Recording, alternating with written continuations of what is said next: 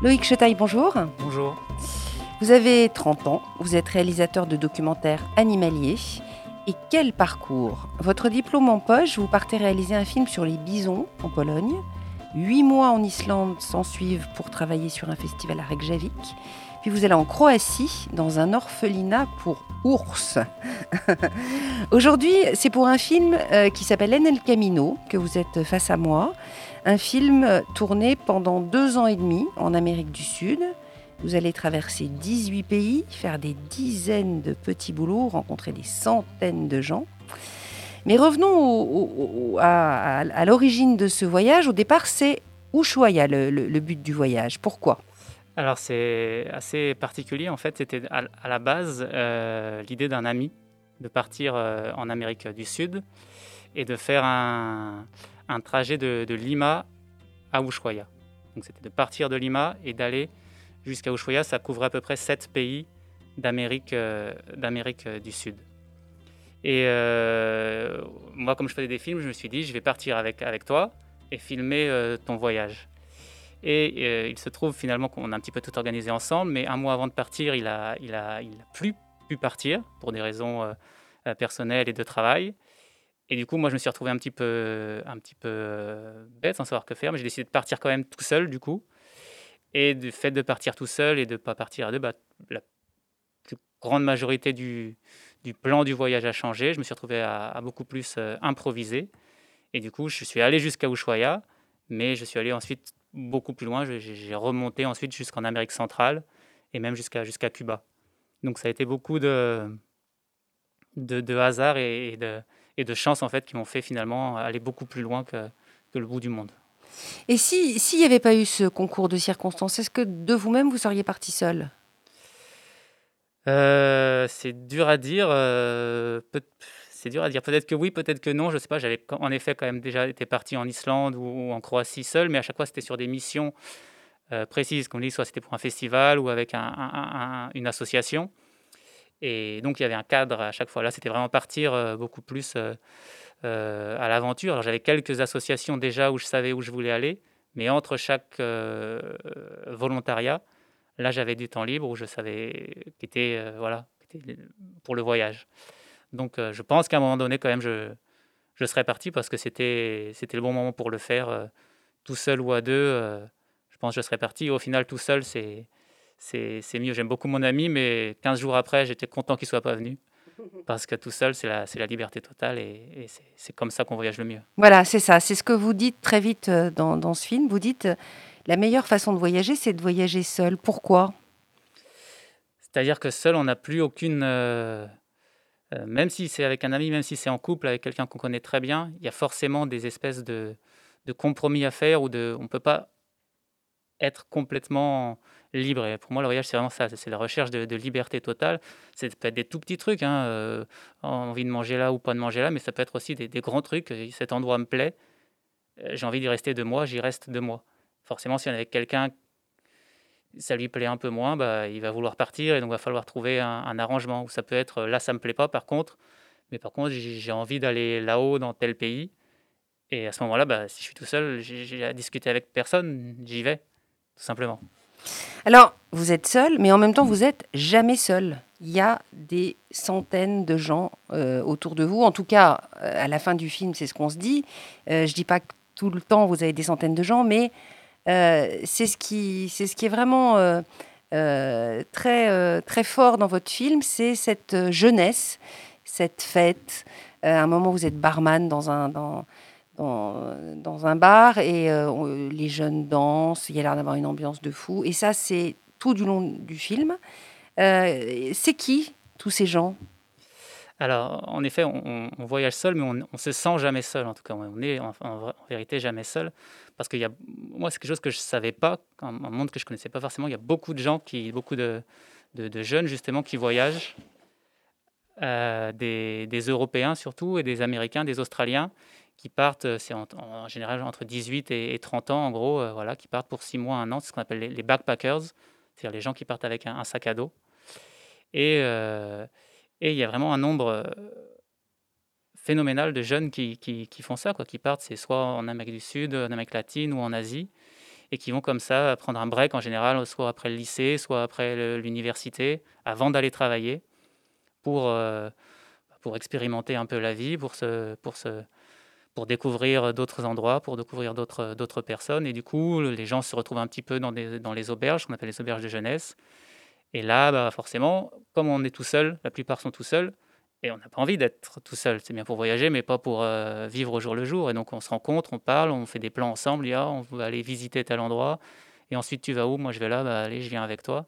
Et du coup, comme ça, petit à petit, une espèce de communauté de, de, voyageurs se crée. Et, il y a un roulement. C'est-à-dire qu'au fil des, mois, ce sont des gens différents qu'on va rencontrer. Mais des fois, on les retrouve plus loin, six mois après, sur la route. Euh, chacun a pris un, trajet différent, mais se retrouve à un même endroit.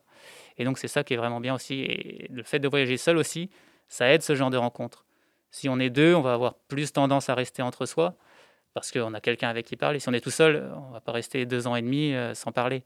Donc, il faut aller voir les gens et, la plupart des autres sont aussi seuls. Donc, euh, ça marche, ça marche comme ça et c'est génial.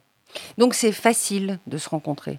C'est assez facile, ouais. C'est, il n'y euh, a pas besoin d'en faire beaucoup. Il n'y a pas besoin de c'est naturel parce que tout le monde est là en fait pour la même chose. C'est euh, découvrir et, rencontrer des gens et, de faire avec euh, d'autres gens qui sont dans le même état d'esprit. Et du coup, euh, ça se fait assez, ouais, assez facilement, assez naturellement. On va faire une première petite pause musicale, Loïc, avec une musique qu'on entend dans votre film. Comment s'appelle-t-elle? Pintor de Sueños. Ça, ça, veut dire peintre de rêve.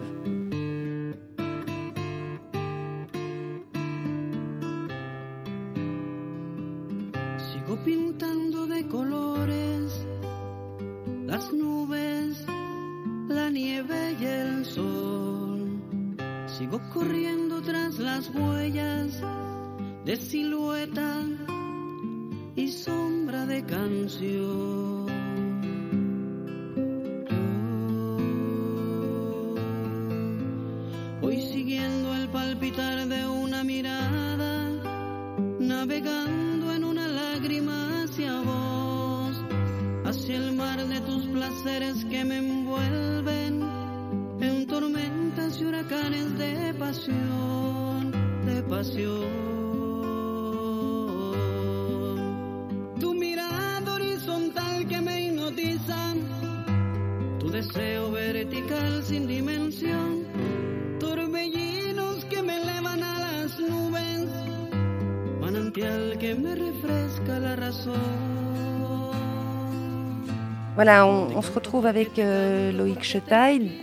réalisateur de documentaires animaliers. Il est avec nous pour nous parler de son film, film NL Camino. Euh, on parlait des rencontres euh, et c'est vrai que votre film est, un hymne à la jeunesse, à la rencontre, au voyage. C'est très agréable de regarder ce film parce que il y a la fête partout, tout le temps. Euh, ça donne envie de voyager. Euh, je voulais savoir, euh, je voulais que vous nous parliez un petit peu des métiers que vous allez exercer parce qu'il y en a. vous faites une liste à un moment, on a l'impression qu'elle va jamais s'arrêter. Bon, j'en ai pris un mm, parmi tous. Vous promenez des pumas. comment ça se passe? Ça se passe, c'est en, effet un des plus étranges quand même hein, que j'ai fait, mais aussi un des plus, des plus, des plus, des plus géniaux, des plus géniaux, pardon. Euh, en fait, c'est un centre, un refuge pour, euh, pour pumas, donc qui euh, recueille des, animaux qui ont été, en général, la mère a été tuée ou braconnée, ou c'était des animaux de et donc ils ont pris les petits et on les a revendus en tant qu'animaux de compagnie. C'est le trafic, trafic de la faune sauvage. Et donc en général, un puma, c'est mignon quand c'est petit, mais quand ça grandit, évidemment, ça devient dangereux. Et donc là, les familles, soit elles les tuent, soit elles les rejettent dans la nature soit elle les donne à un centre ou à un refuge. Et donc là, c'était le cas de ce refuge qui récupérait ces animaux-là, mais comme ils ont passé toute leur vie euh, en captivité, ils ne peuvent pas vraiment être relâchés dans la nature, dans la jungle, parce que soit ils vont rencontrer un autre puma, ils vont pas savoir quoi faire, ils vont se faire tuer, soit ils vont rencontrer des hommes, ils vont pas savoir quoi faire, ils vont se faire tuer. Et donc le but de ce refuge, c'est de leur donner une vie euh, entre guillemets normale, c'est-à-dire qu'ils passent euh, la nuit dans un grand enclos, mais la journée, euh, la puma, ça fait le tour de son territoire. dans, la, dans la vie normale. Et donc là, le but, c'est de le sortir de son acclos pendant la journée et de lui faire faire un tour de son territoire. Mais il ne faut pas qu'il s'échappe dans, la jungle. Là, c'était en Bolivie, donc dans, dans l'Amazonie, au, au nord de la Bolivie. Et donc, pour pas qu'il s'échappe, on est rattaché au puma à une corde euh, qu'on a autour de, la, autour de la taille. Et du coup, euh, voilà. Et du coup, on le suit. En fait, c'est plus le puma qui vous promène que, que, l'inverse. Et donc, on le suit faire le tour de son territoire. Euh, dans ce refuge, il y avait quatre pumas. Moi, j'ai travaillé qu'avec un seul pour éviter d'avoir les odeurs des autres pumas sur, sur soi. Et donc, mon puma, il faisait un tour de, de 8 heures à peu près par jour dans la jungle. Donc, pendant 8 heures, on le suit. Euh, alors, il ne marche pas pendant 8 heures, des fois, il fait une pause pendant 3 heures. Pendant 3 heures, on est attaché au puma et on attend, on a amené son livre, on a amené euh, à manger. Et euh, voilà, on attend dans la jungle, on regarde les, oiseaux. Là, des fois, on traversait des rivières. Des fois, il y avait des petits moments de stress où il se mettait à courir, il fallait courir derrière.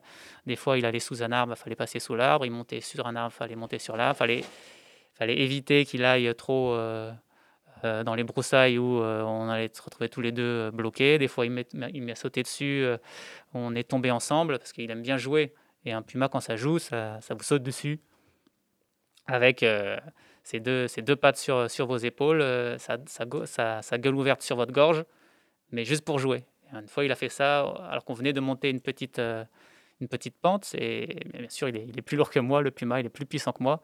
Donc, on a fait une chute de 3 mètres. Euh, les bras euh, l'un dans l'autre, quoi, parce que voilà, j'en étais en haut d'une pente, je suis tombé avec lui euh, dans les bras, donc il était un petit peu énervé, stressé quand on, quand on s'est relevé, mais j'avais aucune, aucune morsure, griffure, c'était juste pour jouer. Et voilà. Mais donc il y avait plein de petits moments comme ça assez, assez étranges, assez, assez rigolos. Il doit falloir avoir du sang-froid quand même. Hein il faut avoir, oui, il faut être assez, assez calme, pas, pas, pas avoir peur, avoir confiance en, en lui. Et voilà. Après, euh, quand je suis arrivé dans ce refuge, c'est encore une fois, j'ai trouvé ce refuge par hasard, vraiment par hasard, et je ne savais pas du tout quel était le, travail pour moi. C'est un refuge où je supposais qu'on nourrissait les pumas, peut-être on entretenait euh, un peu les enclos, mais je ne savais pas du tout qu'on les, qu'on les, qu'on les promenait, en gros, qu'on les sortait de, leur, de leur enclos. Et quand la responsable m'a expliqué, j'ai J'étais pas sûr d'avoir compris. Je me suis dit non, mais j'ai pas dû comprendre. C'est pas possible qu'on sorte comme ça. Ça fait quand même 80 euh, kilos de, de muscles. C'est si ça veut me dévorer, en, en une seconde, c'est fait. quoi. Et on est allé dans l'enclos, elle a accroché la corde et on est parti dans la, dans la jungle. Et j'ai fait, ah bah si, c'est, c'est ça. Ouais, c'est un job incroyable quand même. Job, euh, ouais. Alors, il y, a les animaux, bien sûr, qui, qui, qui sont très importants dans, dans, votre film. Puis il y a aussi les, les déserts. Les déserts que vous traversez, plusieurs déserts, et vous partez des fois sans eau, vous. Vous êtes comme ça. Euh, oui, c'est c'est pas la meilleure chose à faire. Mais euh, c'est vrai que quand on pense à l'Amérique du Sud, on pense rarement au désert. Désert, c'est vraiment plus quelque chose qu'en Afrique. Mais il y a quand même des, petits endroits secs, des petits déserts. Et, euh, il m'est arrivé en effet de partir. alors c'était juste une journée, voilà, j'avais pas pris d'eau. Je savais que normalement j'allais revenir le soir. Et, mais bon, quand je me suis rendu compte à mi-chemin que j'avais pas d'eau, en effet, je me suis dit que c'était que c'était pas très malin. Mais au finalement, le plus dangereux que j'ai fait dans un désert, c'était pas de pas amener d'eau, c'est une fois j'ai pas amené de, t-shirts. Et là, par contre, c'est vraiment dangereux parce qu'en une journée, on peut vraiment. J'étais en vélo. Et donc, une journée en t-shirt dans un, dans un désert, on peut vraiment se, brûler le, dos, en fait. Alors qu'une journée sans eau, on va avoir soif, mais on va arriver, on va boire, ça va aller. Une journée sans t-shirt, on peut ensuite passer euh, quelques semaines, au moins une semaine de problème. Heureusement, j'ai rencontré quelqu'un qui avait un extra un, un, maillot en plus, un petit maillot de corps en plus et qui me l'a prêté. Sinon, euh, j'aurais eu des, problèmes pour dormir. Alors, il y a les déserts, puis alors, euh, on parlait d'eau, il y a les cascades aussi euh, qui vous fascinent. Et en particulier, à un moment, vous vous rendez aux, chutes d'Iguassou. D'Iguassou, C'est au Mexique? Non, c'est à la frontière entre Brésil, Argentine et Paraguay. C'est euh, entre les trois pays, voilà, il y a un point et c'est là où sont les, les chutes. Ça a l'air magnifique. C'est pour moi les plus belles. Euh, je pense que c'est la plus belle chose que j'ai vue de, de, de, ma vie, tout, tout, toute cascade, mais tout paysage confondu. Quoi. C'est, c'est, c'est gigantesque. C'est une cascade qui fait de largeur. Euh, elle doit faire au moins, ouais, je sais pas, au moins peut-être entre 1 et 2 km de large. Quoi. C'est, c'est incroyable et c'est sur plusieurs niveaux et c'est d'une grande, grande puissance. Et c'est au milieu de la, de la, de la jungle, donc il y a ces verts tout autour.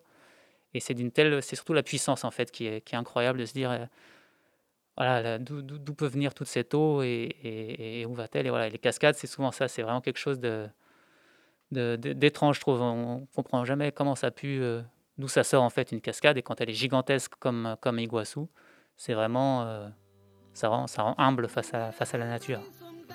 On refait une deuxième petite pause musicale avec Pinter des Sueños.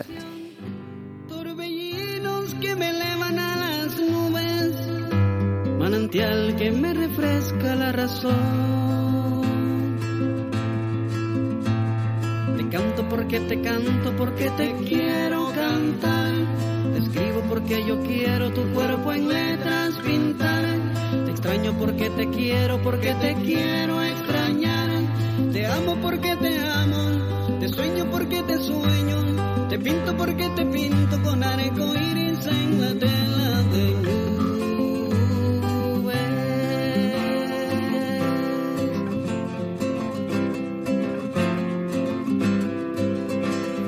canto porque te canto porque te quiero cantar. Te escribo porque yo quiero tu cuerpo en letras pintar. Te extraño porque te quiero porque te quiero extrañar. Te amo porque te amo. Te sueño porque te sueño. Te pinto porque pinto con arco iris en la tela de nubes. Y yo sigo aquí esperándote. Y yo sigo aquí recordándote y yo sigo aquí amándote. Te necesito amor, te necesito yo. Documentaire, le podcast, Véronique Chassagnac. Loïc Chetaille, on, on, continue un petit peu à faire euh, le tour de, de, ce film euh, En El Camino, où vous êtes rendu dans 18 pays. Euh, il y a quelque chose aussi qui m'a frappé dans ce film. Alors, il y a sans doute une raison pour laquelle vous avez fait ça. Il y a beaucoup de gens qui s'embrassent. Est-ce que ça vous parle ce que je vous dis? Oui, oui, c'est vrai. Et pourquoi? C'est des, des, petits moments que j'ai mis comme ça. Alors, c'est pas forcément. C'est il y a peu de gens encore qui l'ont remarqué. J'aime bien mettre des petits. Euh, euh, des petits détails euh, comme ça cachés. Il y en a beaucoup dans le film. En effet, il y a plusieurs plans comme ça, mais c'est pas évident. En effet, c'est soit dans le en arrière-plan ou en contre en contre-jour, choses comme ça. Pourquoi? Simplement parce que je trouvais ça, je trouvais ça, ça, beau en fait. c'est de la vie en fait, c'est de l'amour et ça, ça, donne. Des fois, on, le voit sans s'en rendre compte et, sans s'en rendre compte et ça apporte une image positive. C'est vrai, c'est très joli en fait. très joli à chaque simplement, fois. En fait. Euh, qu'est-ce qui vous reste de tout ça, Loïc? Euh, Il me reste euh, beaucoup de choses. Il me reste déjà beaucoup d'images dans la, dans, dans la tête. il me reste une expérience. Je suis quand même parti de deux ans et demi, donc j'étais pas censé du tout partir pour, pour aussi long. J'étais censé partir dans ma tête pour, pour un an. donc ça a duré beaucoup plus longtemps que prévu. Et, et si j'y si suis resté aussi longtemps, c'est parce que ça m'a plu. Évidemment, j'étais bien, bien là-bas. J'avais envie encore de découvrir encore, encore plus, encore un pays de plus, encore des, des gens en plus. Donc euh, voilà. Et puis il me reste aussi beaucoup de, de gens, des, des, rencontres, euh, des gens que j'ai retrouvés ensuite, soit ici euh, en Europe, que j'avais, qui étaient des autres voyageurs, soit je suis retourné en Amérique du Sud cette année, enfin l'année dernière, en novembre dernier. Et là-bas, j'ai rencontré des gens, des, locaux que, j'avais rencontrés dans mon, dans mon précédent périple. Donc euh, voilà, des, des, contacts un peu partout à travers le, monde aussi. Et euh, justement, là, vous, vous parliez de, de, novembre dernier, mais vous étiez aussi jusqu'au mois d'août au Brésil. Euh, confiné dans un, dans, une, dans un petit appartement. Euh, comment, comment ça s'est passé? Oui, c'était une ambiance un peu différente de mon premier euh, voyage. Ça s'est bien passé jusqu'à mars. Hein. J'étais parti, j'étais allé au Chili d'abord voir un ami. J'avais traversé jusqu'en Argentine, Uruguay. J'avais de nouveau travaillé dans un, dans un bar en Uruguay chez, chez, chez, une amie. Et ensuite, voilà, je suis allé au Brésil. On a pu faire le carnaval. J'ai fait le carnaval à Salvador, qui était une chose incroyable, incroyable, incroyable. Et, juste après, voilà, il y a eu le, confinement en Europe et ça a suivi de très près, très très près euh, au Brésil. Euh, je voulais pas rentrer parce que je me suis dit pourquoi être bloqué en France? Je voyais pas vraiment l'intérêt. Je me disais aussi que peut-être ça allait passer un peu plus rapidement. Essayé d'aller le plus au nord possible parce que plus au nord du Brésil et plus la situation était calme. Euh, voilà, mais euh, au final, je me suis retrouvé bloqué à un moment. Il n'y avait plus de bus, plus de plus d'auberges, plus, plus de moyens de se déplacer pour, euh, pour un touriste en tout cas. Et donc, je me suis retrouvé bloqué à Maceió. J'ai trouvé un appartement là-bas et, j'ai attendu. Voilà, j'étais tout seul dans l'appartement. C'était très différent de, de, mon précédent voyage où en effet il y avait tout le temps des gens dans, dans, les associations ou dans les auberges. bon, voilà, c'était comme ça. Prêt à, prêt à repartir? Prêt à repartir, oui, dès que, dès que ce sera euh, de nouveau possible. Euh, je pense encore avoir oui, oui, des, beaucoup d'endroits où, où je suis pas allé que j'aimerais que j'aimerais visiter. Et le fait d'être le fait d'être bloqué maintenant et le fait de, de, repenser à ce film euh, et de se rendre compte de, comment c'était bien. La chance. comment c'était bien de pouvoir tout simplement aller où on voulait sans se poser toutes les questions qu'on se pose maintenant et avec toutes les barrières qu'il y a maintenant. Bah, ça donne envie aussi, quand on sera de nouveau en quelque sorte euh, libéré, de, de repartir et d'en profiter parce qu'on ne sait jamais euh, jusqu'à quand on va pouvoir le faire en fait. Euh, pour, pas forcément le confinement, mais pour plein d'autres raisons. Il faut en profiter tant, tant qu'on le peut. Si ça nous fait plaisir, il faut le faire. Alors, on devait voir votre film à partir du 1er décembre dans les salles parisiennes. C'est vraisemblablement compromis. On va vous retrouver en revanche en avril et mai. Euh, à la fois dans le sud-est et à la fois en région parisienne. Voilà, je pense que là, euh, on devrait être à peu près euh, sorti d'affaires. On l'espère. donc je vous remercie beaucoup. Je rappelle que votre film s'appelle NL Camino. Merci Loïc Chevaille. Merci. À bientôt. Au revoir.